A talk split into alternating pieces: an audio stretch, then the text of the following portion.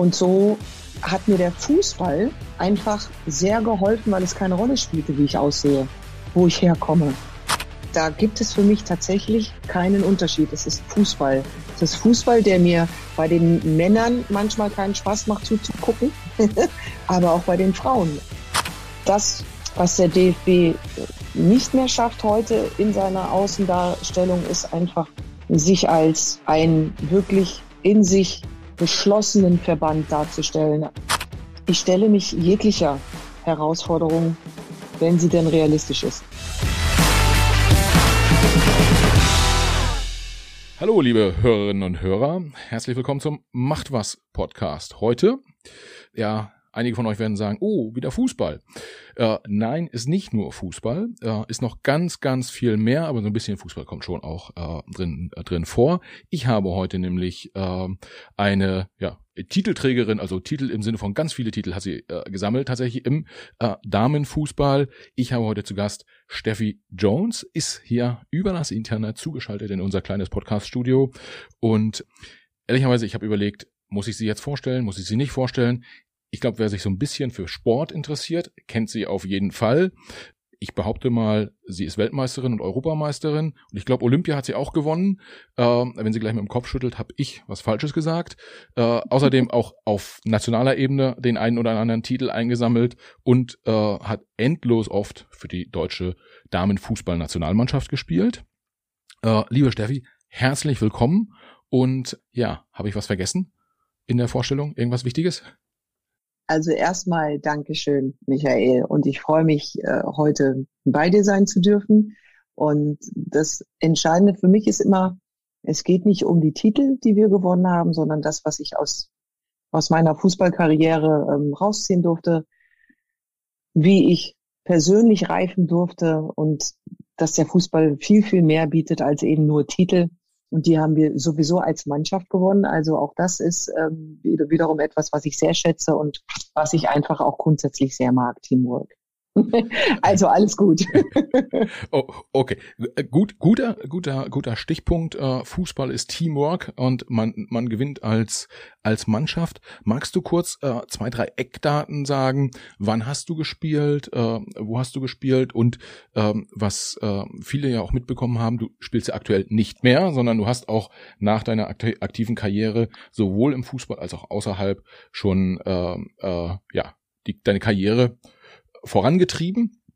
Äh, aber zur, Einart zur Einordnung nochmal. Äh, wann, hast, wann hast du gespielt? Mm, also ich habe äh, mit, mit vier Jahren angefangen. Und das ist wirklich eine Anekdote, die ich schon hundert, weiß nicht wie oft erzählt habe, aber sie ist einfach so schön, dass ich sie dir und äh, deinen Zuhörer, Zuhörerinnen nicht enthalten möchte, ist, ähm, ich habe als Torpfosten angefangen tatsächlich. Also ich bin mit meinem älteren Bruder immer mitgegangen und dann auf, auf so einer Spielwiese und man legt sich ja eigentlich immer Jacken hin so als äh, Tor, ne? Und dann ähm, ja stand ich halt rum und sollte dann den den einen Torpfosten machen und auf der anderen Seite lag eine Jacke und dann kam der Ball auf mich zu und ich habe den Ball zurückgespielt und dann haben alle erstmal total verdutzt geguckt und gedacht, kann die vielleicht kicken, ne, so. Ja, und so ähm, durfte ich dann mitspielen. Sie haben es ausprobiert und ich muss wohl nicht schlecht gewesen sein und so durfte ich dann mitspielen und bin dementsprechend dann auch ähm, zum Fußball gekommen, bin in den Verein, in eine Jungenmannschaft ge gegangen, ähm, dachte immer, ich wäre das einzige Mädchen, was Fußball spielt, was sich schnell herausgestellt hat, dass das nicht der Fall ist, aber es gab nicht so viele Mädchenmannschaften ähm, in, in Frankfurt damals zu meiner Zeit. Ich bin 72 geboren und ähm, somit habe ich bei den Jungs angefangen. Und du wirst es nicht glauben, das war so cool. Ich habe mich gegen die Jungs durchgesetzt. Ich wurde dann auch Spielführerin. Ich habe viele Tore geschossen. Ich war ein, ein Teil der Mannschaft, war sogar so eine Art Wortführerin. Also das ist schon etwas, wenn du ähm, dich für die Schwächeren einsetzen kannst, weil irgendwie alle sagen, ah, die, die, die ist gut. Und wenn die was sagt, dann ähm, wird das schon irgendwie seine Richtigkeit haben. War mir noch gar nicht bewusst in dem jungen Alter, aber ähm, ich habe bis zu meinem 13. Lebensjahr mit den Jungs spielen dürfen und dann gibt's ja diese Regelung, dass dann eben Mädchen ähm, wechseln müssen. Ähm, heute ist das schon wieder ein bisschen anders mit Sondergenehmigung und so weiter. Geht da auch mehr oder auch länger. Aber zu dem Zeitpunkt war klar, ich muss raus und habe gedacht, ja, okay, es, es gibt keine Frauen- oder Mädchenmannschaft. Ähm, und ich kann mit meinen coolen Jungs nicht zur Eintracht gehen. Also das, ne, ich komme aus Frankfurt, das war mein, mein Team und ich habe gedacht, ich würde für die Eintracht spielen und das wurde mir genommen. Und da war ich schon wirklich ziemlich traurig, aber wurde dann doch in meinen letzten Spielen entdeckt von einer Trainerin, äh, die ähm, eine Frauen- und Mädchenmannschaft trainiert hat. Und das war damals die SG Braunheim. Und so kam ich dann tatsächlich doch noch zu meiner großen Leidenschaft, weiterhin Fußball spielen zu können. Und hier jetzt mal Punkt. Ich weiß, ich rede viel zu viel. Aber das zeigt ja dann auch, dass äh, äh, in den, äh, das war dann ja in den 80ern, da war es noch auch so ein bisschen Glück, ob man äh, sein, sein Hobby dann auch weiter intensivieren konnte und dann, du hast da dein Hobby dann auch zum, zum Beruf gemacht. Das war für, für Mädels damals da schon auch nicht so vorgezeichnet. Heute gibt's ja, wenn du, wenn du gut bist, der DFB macht ja Talentsichtungen, es gibt viel mehr Frauenfußballvereine, die, die, ich sag immer in Anführungsstrichen, klassischen Männer-Fußballclubs haben häufig auch eine Frauenabteilung mittlerweile. Also äh, äh, Frauenfußball ist viel mehr angekommen in der, in der Gesellschaft und das wiederum äh, spiegelt sich auch in der, in der Talentförderung wieder. Damals war es aber, du brauchtest auch schlicht und ergreifend ein Stück weit Glück, äh, dass diese äh, Trainerin da in einem der letzten Spiele, die du, die du für die Jung Führungsmannschaft noch machen konntest, mit am Platz stand und gesagt hat, Mensch, die kann was. Ja, insofern Glück, dass ich eine sehr gute äh, Trainerin dann als äh, Scouting ähm, hatte, die mich entdeckt hat. Ähm, es ist tatsächlich so, dass äh, auch wenn der Frauenfußball ja erst in den 70er Jahren vom DFB genehmigt wurde, dass wir das ausüben dürfen, ähm, gibt's den ja schon viel, viel länger. Und ich bin so dankbar für die, die sich damals eingesetzt haben, die dafür gekämpft haben, dass wir eben ähm, das auch im Deutschen Fußballbund durchgesetzt bekommen haben. Und äh, das ist tatsächlich so, dass es doch auch viele Mädchenmannschaften gab, die aber, wie du sagst, nicht bekannt waren, so mit mir auch nicht. Ähm, wir, wir waren sehr viele Mädels, die halt in, in jungen Mannschaften gespielt haben, was gar nicht schlecht ist. Also auch das ist etwas, was wir heute noch ähm, oft sehen und auch gerne sehen, wenn Top-Talente noch in, in, in jungen Mannschaften spielen weil das Spiel einfach schneller ist und sie sich anders durchsetzen müssen, wenn die Gegebenheiten vor Ort nicht da sind, dass sie schon in einer gut ähm, strukturierten Mädchen- und Frauenfußballabteilung spielen können. Also das ist durchaus sinnvoll und auch gut. Ja, und was ich mich äh, frage, vielleicht bevor wir so äh, die die Karriereschritte mal mal äh, noch mal genauer angucken, ein Punkt, der mir in den Vorüberlegungen zu unserem Gespräch durch den Kopf gegangen ist, ist, äh, man redet ja immer über Damen- oder Frauenfußball. Wenn man über Fußball redet, dann haben die meisten von uns ja, ich ehrlicherweise denke dann an den FC Hansa Rostock in der zweiten Fußball-Bundesliga, an die Herrenmannschaft. Ähm, was jetzt viele Hörerinnen und Hörer nicht positiv bewerten wahrscheinlich. Ähm. Auch ja. Aber viele andere denken halt an Borussia Dortmund und Marco Reus oder äh, an Manuel Neuer beim, bei, den, bei den Bayern. Und ähm, ich sag mal so, beim Biathlon redet halt keiner darüber, ist das jetzt irgendwie die Frauenmannschaft oder die Herrenmannschaft. Also dieses natürliche, äh, man hat eine Sportart, die einem Geschlecht zugeordnet wird oder auch nicht zugeordnet wird. Hast du dir im, im Laufe der vielen Jahre mal Gedanken darüber gemacht, warum gerade der Fußball äh, so stark irgendwie dem, dem männlichen Geschlecht zugeordnet äh, wird? Also es hat ja mit Sicherheit historische Gründe, äh, aber wie die genau aussehen, warum gerade die Fußballer äh, eher nur in, in Richtung Männer äh, funktioniert haben, das ja, habt ihr das mal analysiert? Nee, die Frage habe ich mir tatsächlich auch nie wirklich gestellt. Ähm, ist aber trotzdem sehr interessant, dass du sie jetzt gerade stellst. Und äh, ja, also ich muss sagen, ähm, Frauenfußball ist in Deutschland noch sehr jung. Ähm, ich meine aber, dass er weltweit ähm, sehr männlich behaftet ist. Also das heißt, ähm, es, es ist immer erstmal die Rede von der männlichen Mannschaft oder den Herren, ähm, als dass man von einer Frauenmannschaft direkt ausgeht und sagt, äh, ja hier, also zum Beispiel in den USA ist der Fußball, der Frauenfußball einfach bekannter. Die haben auch sehr, sehr viele Titel gewonnen. Also hier würdest du tatsächlich darauf stoßen, dass man dann, wenn man von der US-Nationalmannschaft spricht, dass man da von der Frauennationalmannschaft ja. eher spricht. Aber das ist äh, die Seltenheit. Ähm, und ich, ja, also ich kann mich nicht daran er, erinnern, dass wir uns jemals mit den Männern wirklich verglichen haben oder neidisch waren oder missgünstig waren, sondern einfach gesagt haben, wir spielen ähm, Fußball, das ist unsere große Leidenschaft und wir wollen Titel gewinnen. Und da gab es nie irgendwie so dieses ähm, männliche Bild oder ne, also so, dass das äh, ja, also das entsteht eher in den anderen Köpfen als bei mir, selbst, die ich betroffen bin. Habe ich nie drüber nachgedacht. Ja. Würde mir auch gar nicht in den Sinn kommen. Ne? Ja, okay. Komisch, aber, ja. Äh, ist ja ist ja durchaus wichtig und vielleicht ist das ja auch ein, ein Pluspunkt, wenn man diese Karriere macht, dass man einfach auch, mhm. ich sag mal so, nicht zu viel über Umstände nachdenkt, sondern einfach mal ja. macht. Ähm, das habe ich, meine ich, bei vielen meiner Gäste auch raushören können, dass die in ihren äh, Karrieren auch einfach mal gemacht haben, ohne äh, zu überlegen, was alles dagegen sprechen könnte. Äh, ja, deswegen hast du ja auch den richtigen Titel macht was, ne? Ja, stimmt.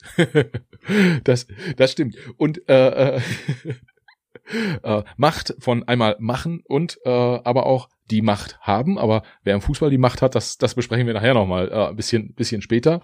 Äh, bleiben, ble bleiben wir erstmal beim, beim Thema Machen. Äh, du hast dann in den bis in den 70er und 80er Jahren in Frankfurt aufgewachsen und äh, war dort Fußball für dich so eine Art äh, Sprungbrett auch, äh, dass du sag, gesagt hast, Mensch, darüber kann ich sozusagen ähm, in der in der Gesellschaft vorankommen, äh, äh, ich, ich baue mir mein Leben auf. Du hast am Ende ist es ja auch ein Stück weit so gewesen, dass große Teile deiner Karriere äh, äh, Fußball bedingt sozusagen äh, äh positiv auch auch gelaufen sind jetzt natürlich auch gerade in Frankfurt hättest du ja auch Bank, Bankkauffrau äh, lernen können und äh, da dann irgendwie in einem der Türme unterwegs sein. Aber welche Rolle hat Fußball gespielt? Einmal so in den äh, für dich persönlich und vielleicht auch mal so aus der Betrachtung, wie war das damals in Frankfurt in den 70er, 80er Jahren? War das so ein, so ein Umfeld, wo man gesagt hat, äh, da möchte man irgendwie gern aufwachsen oder ähm, war es schon eher, ich sag mal, so eine, eine taffe Umgebung? Ja, also es ist schon, schon so in den 70ern damals, gerade in Frankfurt, ähm, waren sehr viele US-Soldaten stationiert.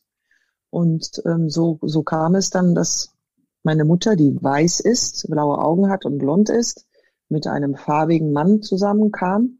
Und ähm, das war in Frankfurt jetzt nicht irgendwie komisch, weil da gab es ganz viele Mixed-Beziehungen, hm. Ehen. Ähm, aber es war insofern für mich als, als, als Mädchen im Kindergarten so, dass ich gehänselt wurde und nicht verstanden habe, warum. Also was ist anders, dass man mir sagt, ähm, Krollekopf. Hm. Mich, äh, und ich dann nach Hause bin und sagte, Mama, ich möchte meine Haare abgeschnitten haben, weil die nennen mich alle Krollekopf. Und ähm, da hat sie einfach schon, glaube ich, sehr früh wahrgenommen, dass sie mir ähm, aufzeigen sollte oder uns Kindern. Ich habe noch einen älteren Bruder, auch dann auch noch später einen jüngeren Bruder, ähm, dass wir diskriminiert werden könnten, anders formuliert, dass wir es schwerer haben werden möglicherweise, dass wir ähm, doppelt so viel leisten müssen wie wie andere aufgrund unserer Hautfarbe ähm, und so hat mir der Fußball einfach sehr geholfen, weil es keine Rolle spielte, wie ich aussehe, wo ich herkomme. Ja, sondern die haben mich akzeptiert, respektiert, so wie ich bin. Und ein Ball fragt nicht danach, welche Hautfarbe ich habe oder ob ich dick, dünn, klein, groß bin oder ne. Also das fragt ein Ball nicht, sondern hier geht's wirklich nur um das Team. Und das war mir sehr, sehr schnell klar. Natürlich wusste ich zu dem Zeitpunkt ja noch gar nicht, wie meine Fußballkarriere weitergehen würde. So. Und ich konnte auch noch gar nicht einschätzen, dass der Weg Nationalmannschaft für mich frei werden würde, sondern es war ja wirklich nur dieses, ich fühle mich geborgen, ich habe da Spieler um mich rum, Spielerinnen, die, die mir zur, zur, zur Seite stehen, wenn mich jemand hänselt. Und ähm, ich wurde anerkannt. Und das ist etwas, was dich stärker macht, was dir Mut macht, was dich auch ähm, ja dann auch äh, dahin führt, persönlich zu reifen, soziale Kompetenzen. Ich habe mich schon dann als als Kind immer für andere stark gemacht, obwohl ich selber diskriminiert wurde. Aber es war mir einfach wichtig. Und es ist auch ein Stück weit das, was dich prägt aus deiner Kindheit, wie ich heute ticke, wie ich Teams führe. Ähm, aber da kommen wir ja später drauf. Äh, ist aber wichtig zu erwähnen, dass mir der Fußball viel geben konnte, schon als kleines Kind. Und ich nicht wie mein Bruder in Frankfurt in einem sozialen Brennpunkt, wie wir groß geworden sind, ähm, kriminell geworden bin oder ne, Drogen genommen habe, sondern ich habe durch den Fußball meine größte Leidenschaft ent entwickelt. Ich war gut und ähm, zielstrebig. Und das war dann etwas, was mich einfach durch die Zeit getragen hat, ähm, Schule und Fußball dann auch zu vereinen und ähm, den äh, Weg zu, äh, zu gehen mit, ja, mit dem Ziel, und das ist auch interessant, von meiner Mutter geprägt, äh, sei ein guter Mensch und dir wird auch Gutes widerfahren. Ähm, also auch das sind Dinge, die mich darin geprägt haben.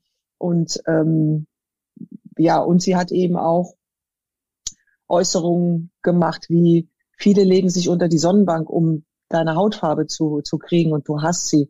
Also es ist so ein Mix aus, ähm, äh, sie hat mich groß gemacht oder groß machen wollen und ähm, dann aber auch mit dem Wissen, dass ähm, das nicht reicht. Ne? Mhm. Also dass ich trotzdem auch immer wieder äh, aufgrund meiner Hautfarbe vielleicht Rückschläge haben werde oder nicht das bekomme, was ich äh, mir vielleicht vorstelle. Ne? Mhm. Und das ist sehr, sehr prägend einfach. Was, was ich persönlich erstaunlich finde, ist, dass, also auf der einen Seite ist es natürlich sehr positiv, dass der Sport hilft, äh, dass die, die sportliche Leistung anerkannt wird, jenseits von, von Äußerlichkeiten oder Aussehen. Auf der anderen Seite finde ich persönlich ist einfach erschreckend, dass die gleichen Punkte in anderen gesellschaftlichen Zusammenhängen dann anfangen, eine Rolle äh, zu spielen, was heute wahrscheinlich nicht mehr so ausgeprägt ist wie, äh, wie noch in den, in den 80ern in, in Frankfurt meinetwegen, aber ja immer noch ein ganz, ganz großes Problem ist. Und das ist, ja, vielleicht hier äh, auch, auch wichtig zu, zu sagen, dass halt total wichtig ist, daran halt zu arbeiten und nicht nur äh, äh, sozusagen, ja, wenn man irgendwie Olympia im Fernsehen schaut oder Fußball oder was auch immer, dann zu klatschen, aber in anderen gesellschaftlichen Situationen sozusagen diese, ich nenne es mal rassistischen Tendenzen einfach zu dulden, sondern auch dort einfach mal klare Ansagen zu machen. Also das gilt ja für uns mhm. alle.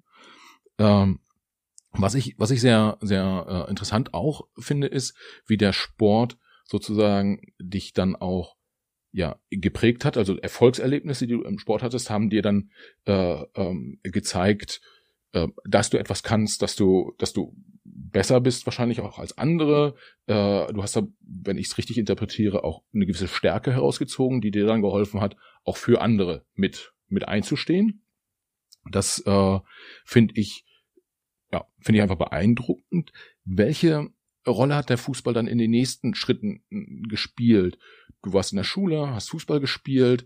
Wann wurde klar, dass du gegebenenfalls auch Fußball, ich sag mal, auf einem Niveau machen äh, oder spielen kannst, was bei den Männern bedeuten würde, Profi, also damit komplett den Lebensunterhalt äh, äh, zu bestreiten. Ich wenn ich richtig informiert bin, war es jetzt Anfang der 90er noch nicht ganz so einfach, auch im, im als, als äh, im Damenfußball äh, davon dann zu leben. Aber irgendwann hat sich bei dir wahrscheinlich abgezeichnet, du kannst in die Richtung gehen. Wie war das? Äh, woran konnte man da, kann man das festmachen an einer bestimmten Situation oder? Ja, ja, ja. Also kann man, und das ist meistens dann auch die entscheidende, wo man dann sagt, ah, stimmt. Ähm, es ist so gewesen, dass ich, das war 89, haben die Frauen die erste Euro gespielt in Deutschland, sehr erfolgreich. ähm, hier gemessen an dem Finale von, ich weiß jetzt nicht mehr, ob es Steffi Graf war oder Boris Becker, aber auf jeden Fall lief Wimbledon und ähm, parallel das Finale der Frauen. Ähm, und wir waren von den Einschaltquoten her besser. Wow. Was schon ein, einzigartig war damals. Also das war wirklich richtig großes Kino. Ähm, und das war aber auch der Augenblick. Ich hatte ähm, zu einem Journalisten gesagt, also in der Feststellung, dass ich auch bei den Frauen zu den Guten gehörte, Leistungsträgerin war, also bei der nicht Frauen, sondern äh, U-Mannschaften, U16 war das noch und dann spielte ich auch schon Hessen-Auswahl und äh, da habe ich dann doch ta tatsächlich geäußert, ich hätte das Ziel Nationalmannschaft. Da sagt er zu mir, das, das schaffst du nicht. Ne, so, also ich meine, man war auch da per, per Du, weil die ja auch jede Woche da waren. Und das hat mich innerlich so angetrieben, noch mal mehr als sowieso. Ich bin ja sowieso wahnsinnig ehrgeizig, diszipliniert, leidenschaftlich und ich, ne, also ich hatte dann einfach gedacht, und dir zeige ich's, ne, also so noch mal einen draufgesetzt. Und ähm, ja, und das war äh, also kurz, kurz gesagt mit mit 16 habe ich gesagt, und ich möchte Nationalmannschaft spielen irgendwann. Und ähm, das war der Augenblick. Ja, okay.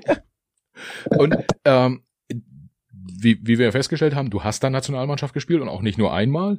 Ähm, aber was war dann, dann der entscheidende Faktor dafür? Ich meine, ähm, oft schon gehört zu haben von erfolgreichen Sportlern aller möglichen Sportarten, die gesagt haben, naja, es gab viele, die waren talentierter als ich, äh, aber ich hatte mehr Biss. So, das ne, äh, mhm. mal grob zusammengefasst. Wie war das bei dir? Gab es auch viele, die talentierter waren als du und du hast dich mehr durchgebissen? Oder würdest du sagen, ähm, Talent war schon, war schon irgendwie ein ausschlaggebender Punkt und wie viel Glück bedurfte es?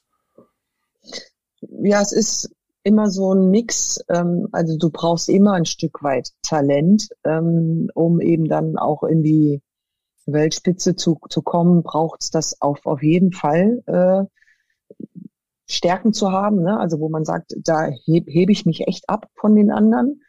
Das hatte ich schon. Ähm, aber äh, wenn, wenn ich jetzt sagen würde, es gab bessere als mich, dann meine ich damit, dass sie technisch einfach versierter waren, äh, ne? also einfach so Schnicker. Und ich war halt keine Schnickerin. Ich war halt eher geradlinig. Ich hatte ein gutes Passspiel. Ich konnte ein Spiel lesen. Also meine Stärken lagen einfach woanders. Aber dazu kam dann eben auch noch diese, dieser Aspekt, dass ich mir, mir Dinge antrainieren wollte. Ne? Also das ist so, so das, wo ich sage, du, du, du kannst im, im, im Fußball mit so kleinen, schnellen Meilensteinen ähm, ja wachsen und, mhm. und, und wirst dann immer, immer besser, selbstbewusster und stärker und ähm, das, das war's, glaube ich, dann auch. Ne? Also, dass ich einfach äh, sehr diszipliniert, ehrgeizig und Talent, ja, und Glück, du, hast recht, sorry, muss ich noch anhängen, hatte ich natürlich auch. Also auch hier, es gab auch schon zu meiner Zeit sehr viele gute Spielerinnen. Und es ist natürlich immer schade, wenn sich eine andere verletzt und, und du rutschst dann äh, rein ne, und, und ähm, schaffst das. Aber es braucht natürlich auch ein Stück weit Glück, dass du gesehen wirst, dass der die Trainerin äh, dich dann auch gut findet oder dich in dem Kader sieht. Ähm, das sind ja alles Dinge, die man auch mit hm. beachten muss. Ne? Glaubst du, man ähm, gerade ähm, gerade in dem männlichen Profifußball, wo Geld so eine große Rolle spielt, wird ja auch das Thema Scouting immer immer präsenter in den in den Medien. So die die unentdeckten Perlen sollen gefunden werden. Wenn man so egal ob jetzt Mann oder Frau, aber im Alter so 15, 16, 17, 18 Spieler oder Spielerin sieht, glaubst du, man kann dort mit einer hohen Wahrscheinlichkeit vorhersagen, wird ein Profi oder wird, wird keiner? Oder ist einfach dieser, dieser, dieser Teil des, ich sag mal, ich nenne es mal Ehrgeiz, Ehrgeizantrieb so groß, äh, dass man sagen kann, ja, könnte werden, muss aber Ehrgeiz haben? Oder ja, also das ist etwas, was du schon im, äh, schon im Kindergarten siehst. Also du siehst schon an der Koordination, sei es Laufen, sei es Ballgefühl, also ähm, Ballsportarten, Abläufe, siehst du schon ein gewisses Talent dafür. Ne? Und es gibt sogar Väter, die haben ihre zweijährigen Söhne, also die jetzt gerade laufen können oder auch Mädchen, die den Ball schießen und sagen, das wird mal ein super Fußballer. Das gibt es natürlich auch. Aber ich meine tatsächlich, dass du ähm, ja schon dann so mit ähm, fünf, sechs sehen kannst, dass da schon was ist. Und dann ist zwölf, dreizehn so das, wo die ja auch schon und schon eher bei den Jungs gescoutet werden. Also wo die schon von größeren Vereinen rübergezogen werden, dass sie dort eben weiter ausgebildet hm. werden. Hm. Also das fängt schon sehr, sehr früh an. Ähm, du hast aber auch Ausnahmen und das ist eher das Spannende, dass ähm, Spieler, Spielerinnen eher auf der Straße gespielt haben und dann erst mit, wie du gerade sagtest, 16, 17, 18 nochmal irgendwo gesehen werden und ähm, die dann eben äh, doch noch die Chance haben, das zu schaffen, Profi zu werden oder eben auch Nationalmannschaft zu spielen. Und das finde ich einfach, also die, die eben nicht das Glück hatten, ne, hm. gefördert werden, äh, ge, äh, gefördert zu werden oder gescoutet zu werden, ähm, die es eben dann noch schaffen, ja. Und du hast auch die, die vielleicht nicht so talentiert sind, aber die halt super ehrgeizig sind und die dann noch nicht an ihrem Limit sind. Ähm, das ist ja ein prominentes Beispiel bei den Herren ist, glaube ich, Robin Gosens äh, gerade, der, genau, der, jetzt, der, danke, jetzt, ja. der jetzt im Januar gewechselt ist zu, zu Inter Mailand. Äh, auch ein Angebot von Newcastle United hatte und das ausgeschlagen hat, was ich äh, aus gesellschaftlicher Perspektive sehr spannend finde. Aber, aber das ist ein anderes Thema. Wenn wir, wenn wir jetzt drauf gucken, gerade so Talentförderung, wie funktioniert, äh, wie funktioniert der Fußball, wie wird man auch erfolgreich im Fußball.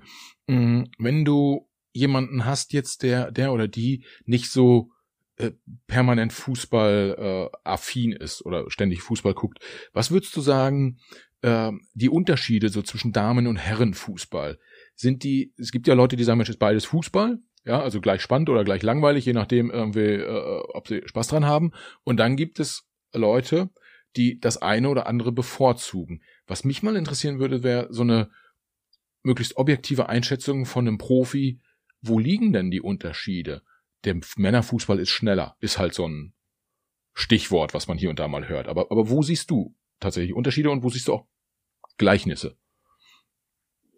Ja, also wenn du mich fragst, ich ähm, sehe insofern keine Unterschiede, als dass sie ähm, aus rein biologischer Sicht kraftbetonter vielleicht spielen. Ne?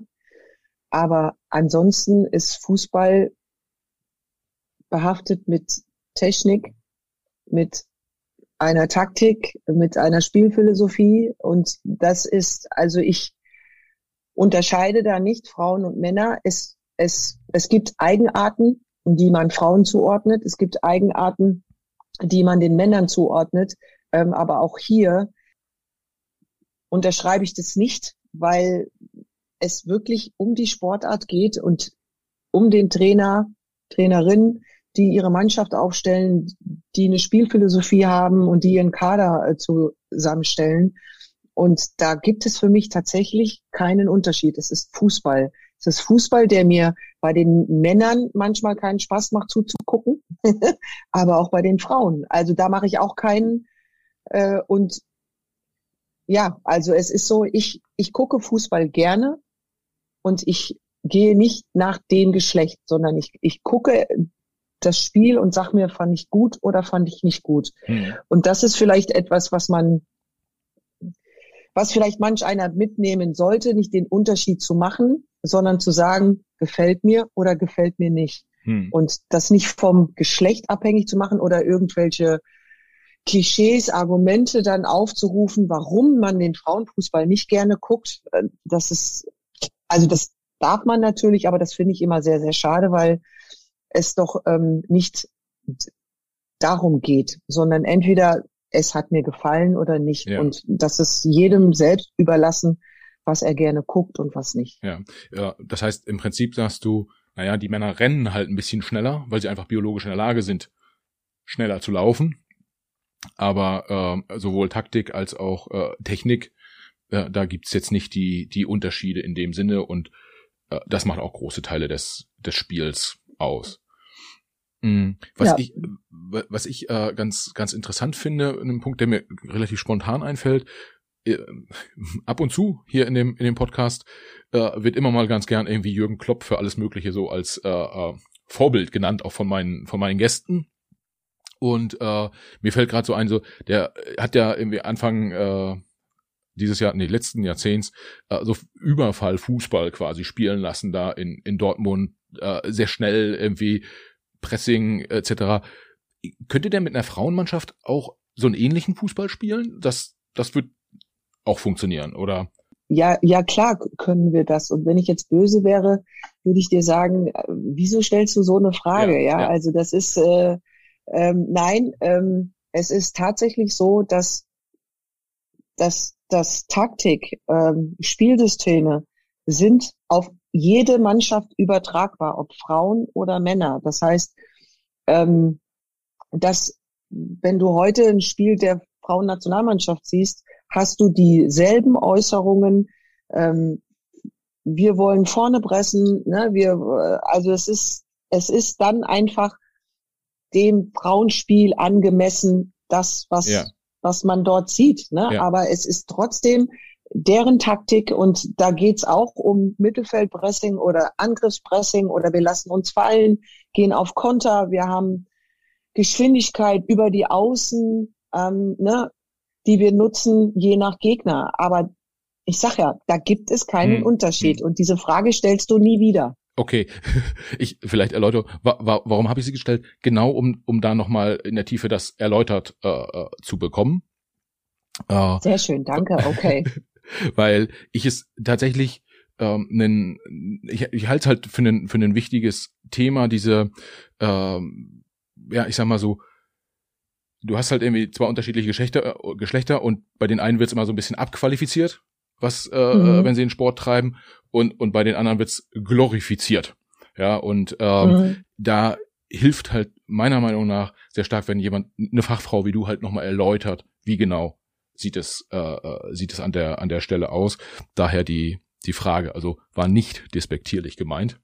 Nein, weiß ich auch. Und danke für diese Ko Kompetenz der Fachfrau. Also es ist halt meine Meinung, ne? Ja. Und das ist immer ähm, ja so, dass eben jeder seine Meinung auch echt äußern darf. Und da ich dich aber total schätze und, und du auch echt locker bist, habe ich mir gedacht, ich darf mir jetzt mal rausnehmen Absolut. und ein bisschen Maßregeln, ähm, aber ich weiß, dass du das überhaupt nicht despektierlich gemeint hast. Okay, ne? das alles gut. ähm, wenn, wenn, wir, wenn wir äh, da äh, auf, der, auf diese Sportlerkarriere gucken, du hast, wir haben jetzt gerade schon gesprochen über Taktik, wie funktioniert irgendwie so ein Spiel. Ähm, gib unseren Hörerinnen und Hörerinnen nochmal ein Gefühl. Also kannst du sagen, wie viele Spiele hast du für die Nationalmannschaft gemacht? Weißt du was aus dem Stegreif? Ja, ja, ähm, 111 tatsächlich, coole Schnapszahl. Und ähm, ja, also es ist so, dass ich sagen muss, jeder Trainer, Trainerin hat seine Handschrift. Ja. Und ähm, du siehst, glaube ich, oftmals, wenn du jetzt EM, WM äh, guckst, dann, dann gibt es immer Trends.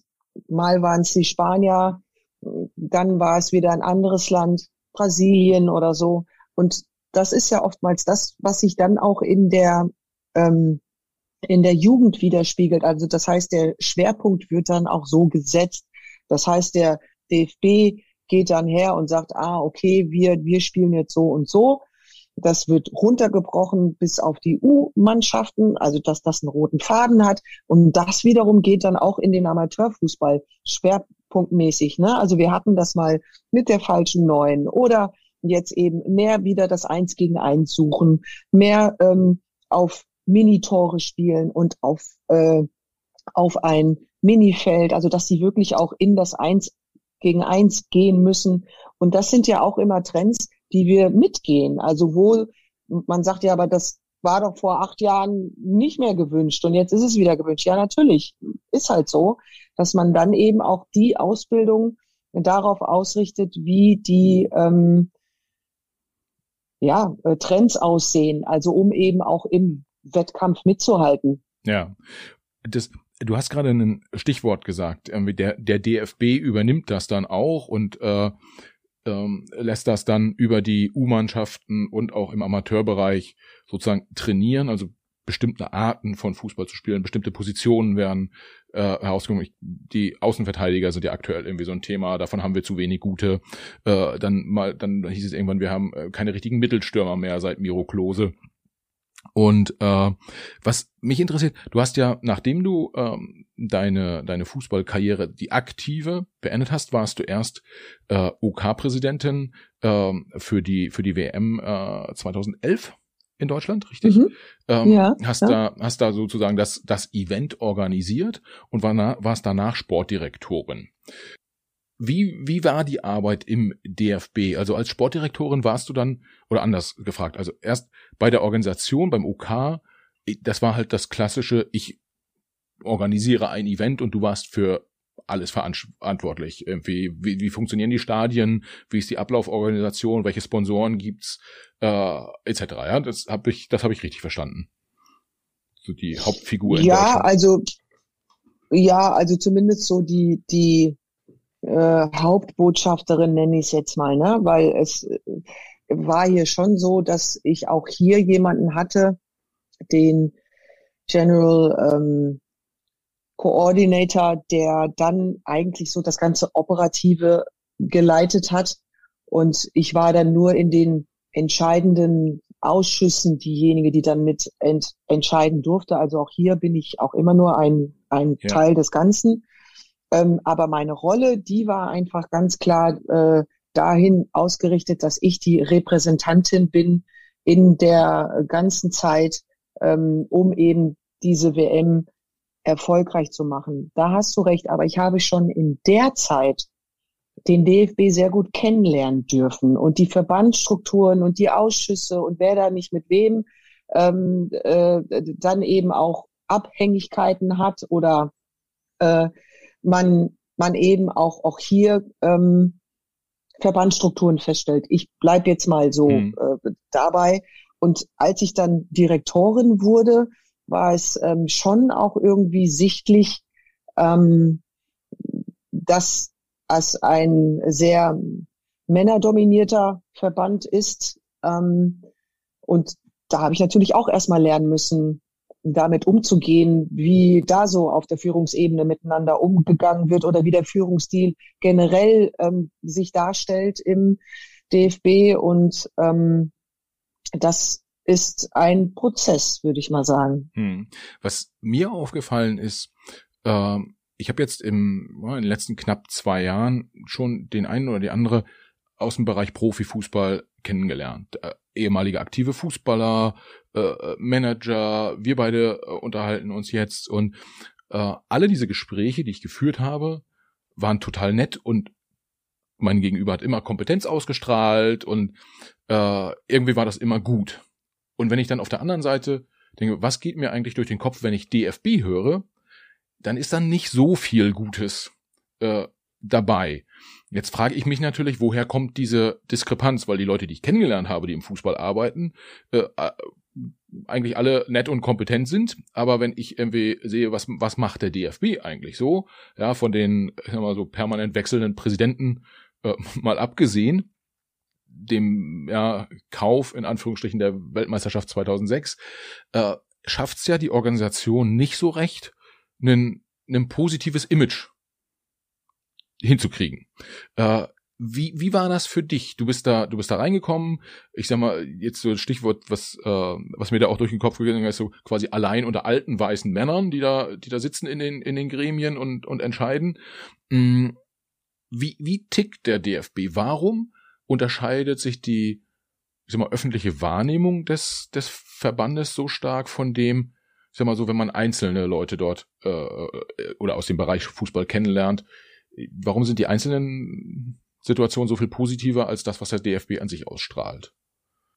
Ja, das eine ist ja, dass was ich nach außen darstelle, indem ich bestimmte Dinge tue. Und das ist ja oftmals dann auch von dem Management ausgehend. Also das heißt Präsident, Generalsekretär, Präsidium.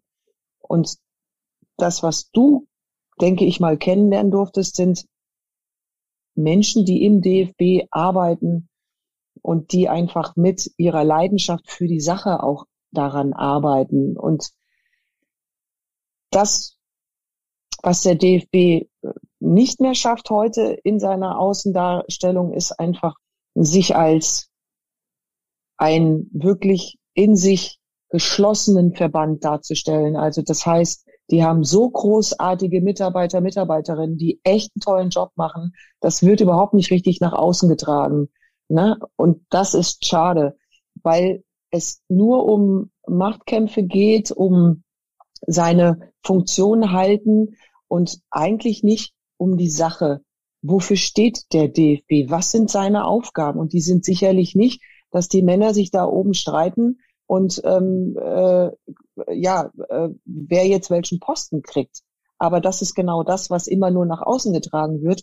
Und schade ist dann, dass diese guten Dinge, die auch stattfinden, die finden keine Wirkung mehr, weil das andere, dieses Negative so das Gute überstrahlt. Und umso mehr wünsche ich mir, dass da jetzt mal Ruhe reinkommt, weil da ist einiges passiert und es wird auch einiges weiter hoffentlich Richtung Modernisierung stattfinden. Das geht aber nur, wenn der Fisch am Kopf nicht mehr stinkt. Und das sage ich ganz deutlich.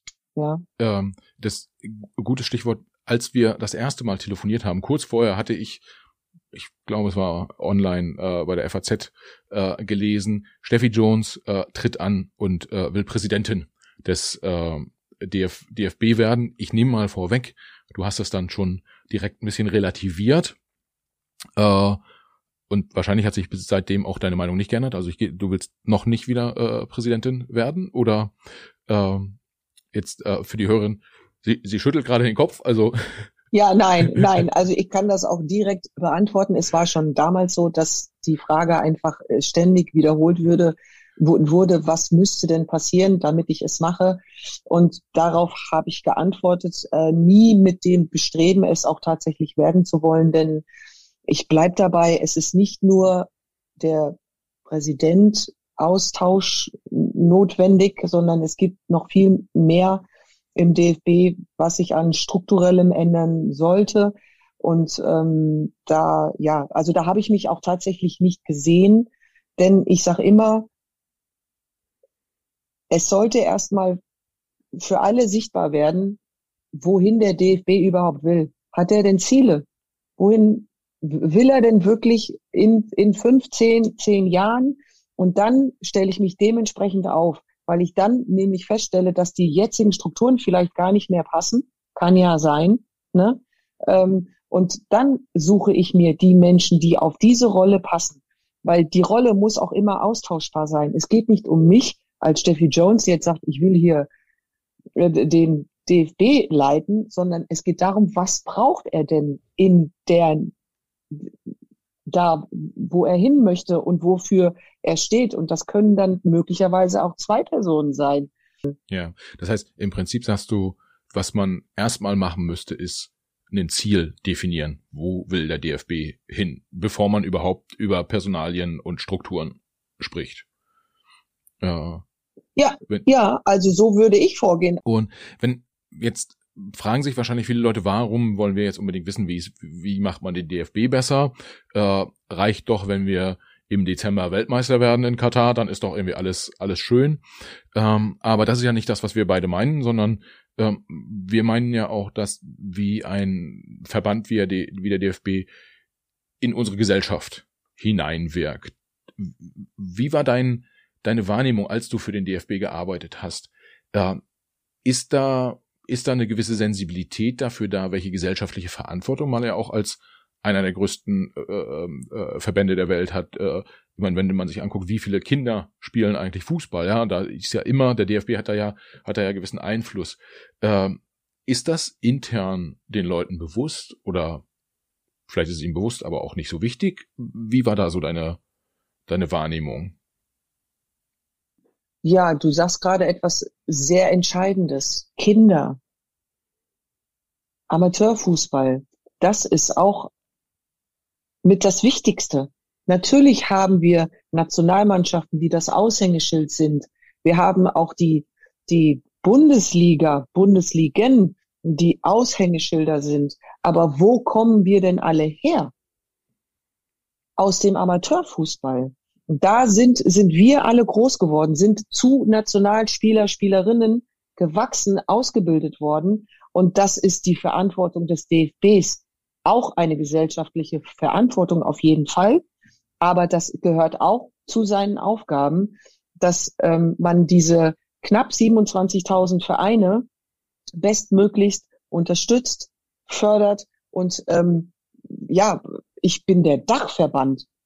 Hm. Also habe ich auch natürlich die Verantwortung. Gibt es äh, bei ähm, was ich, also ich sehe da so eine gewisse Parallelität zum Thema Bildungspolitik auch, so nach dem Motto fördern, äh, wir geben Geld. Äh, was würdest du sagen in so einem Verband? Was müsste so ein DFB noch tun, außer dass er Geld gibt in die in die Regionen und dort äh, äh, letztendlich, weiß ich nicht, Bälle gekauft werden können? Ähm, Gibt es noch andere Themen, wo du sagen müsstest, würdest so und so, wenn da der DFB ein Tick anders unterwegs wäre, könnte könnte der Fußball gesellschaftlich noch ein bisschen mehr bewirken?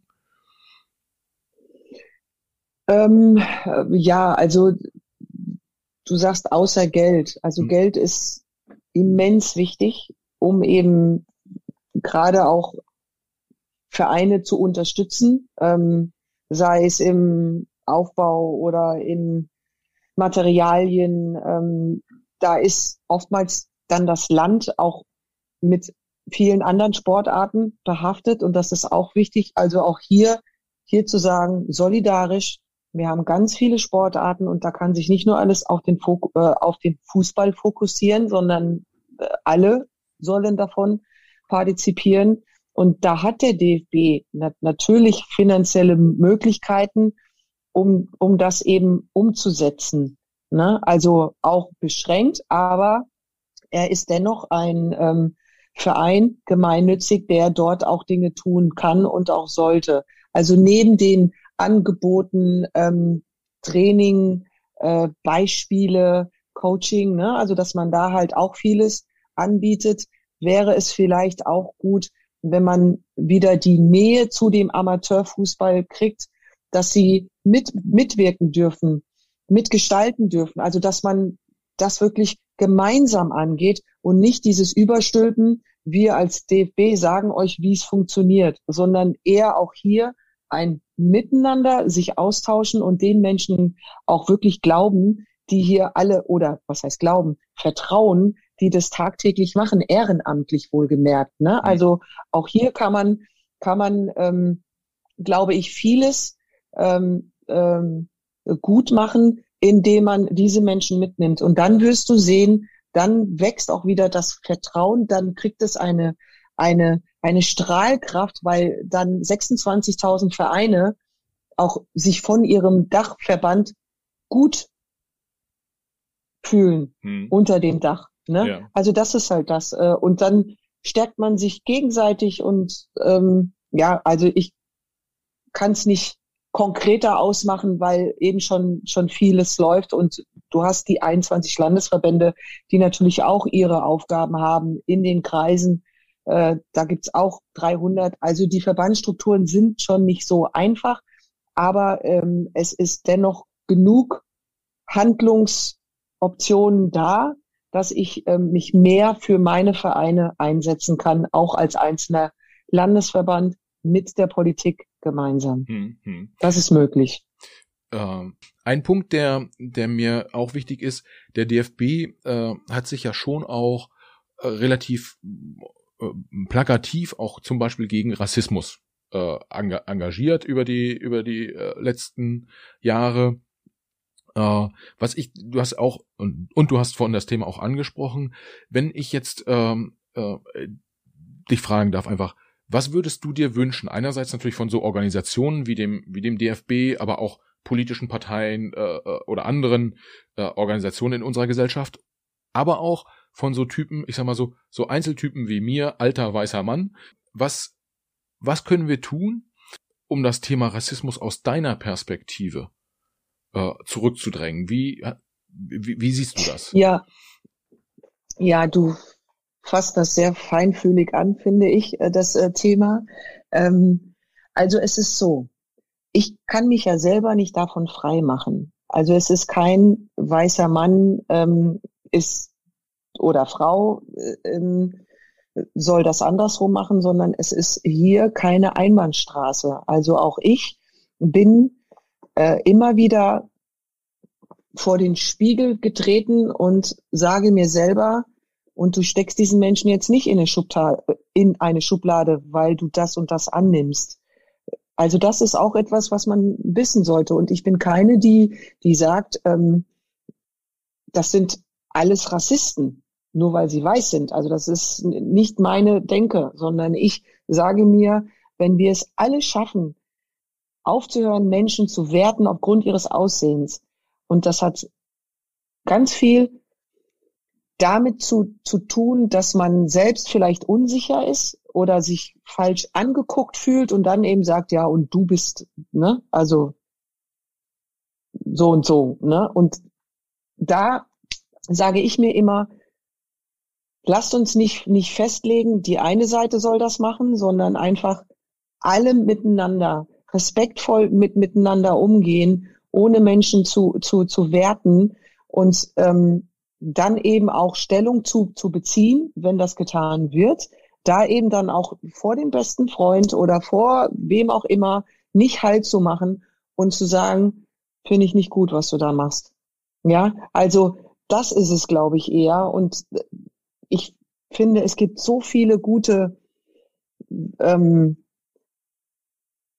Dinge, die stattfinden und die auch der DFB macht, die auch der DOSB macht und die auch viele andere Institutionen machen, wo sie wirklich äh, das rausheben und sagen, hier, ähm, ja, das hat seine Wirkung für den Moment.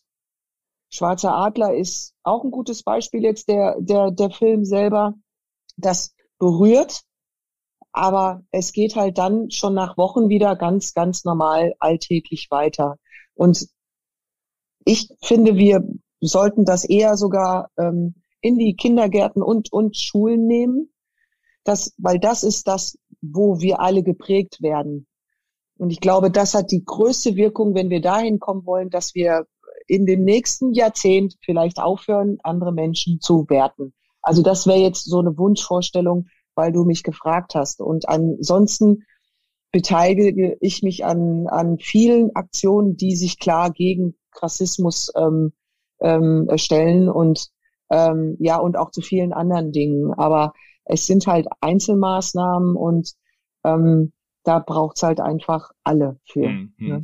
Ich, ich nehme mal mit äh, sozusagen das, was also diese Einzelmaßnahmen, das sind so Leuchtturm äh. Genau, danke, ja. Mhm. Aber was wir halt um es wirklich zu verändern, müssen wir halt und halt wir alle uns in mhm. jeder alltäglichen Situation sagen, ähm, ich urteile oder sogar verurteile nicht aufgrund von Äußerlichkeiten beispielsweise und genau. das permanent äh, wieder wiederholen.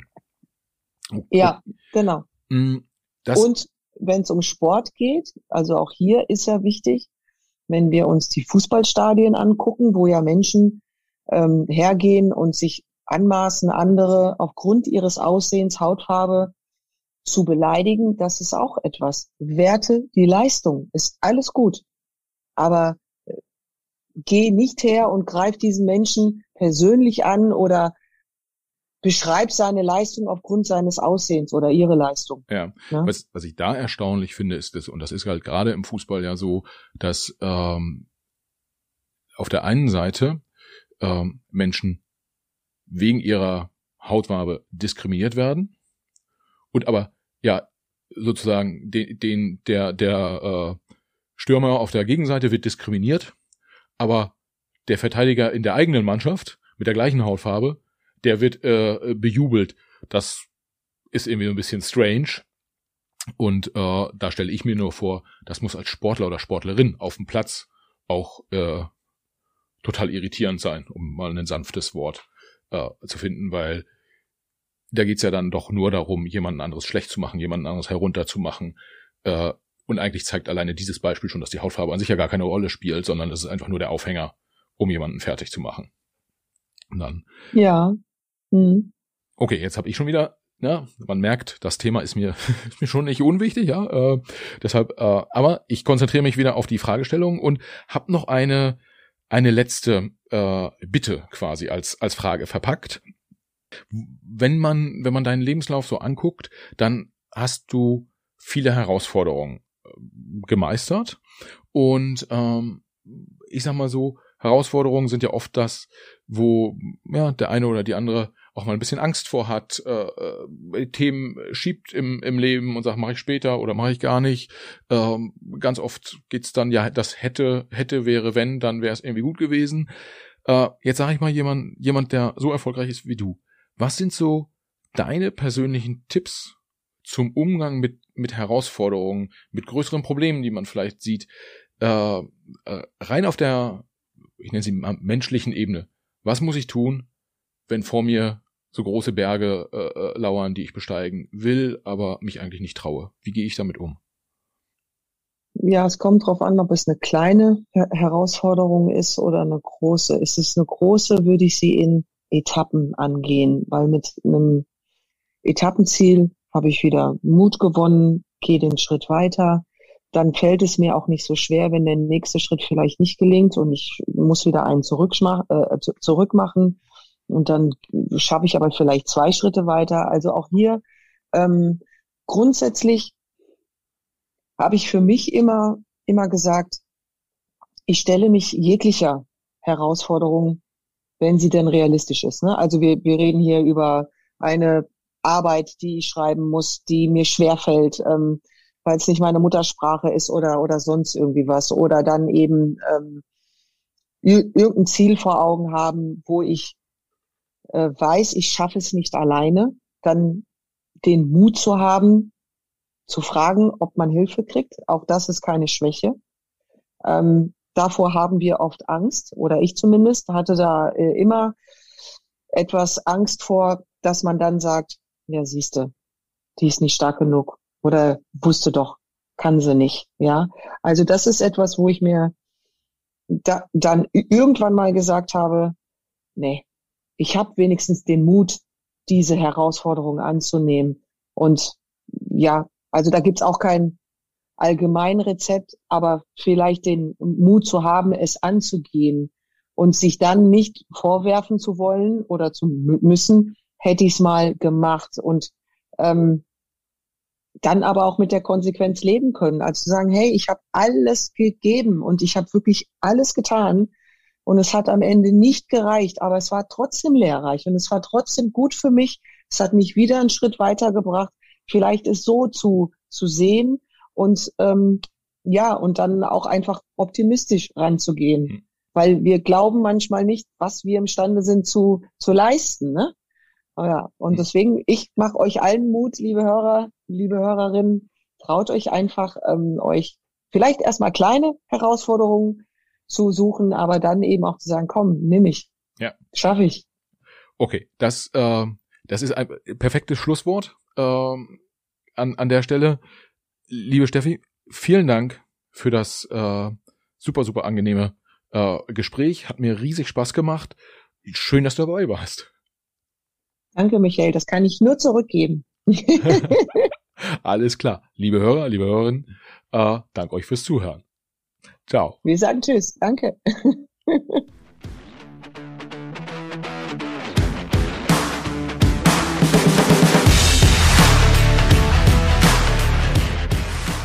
Liebe Hörerinnen und Hörer, vielen Dank fürs Zuhören.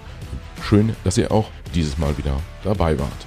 Für die Macherinnen und Macher unseres Podcasts, inklusive meiner Person, Michael, der ja hier netterweise äh, diesen Podcast hosten darf, für uns alle wäre es das größte Kompliment, wenn ihr dem Macht was Podcast eine 5-Sterne-Bewertung und einen positiven Kommentar auf Apple Podcast oder einer anderen von euch genutzten Podcast-App hinterlasst.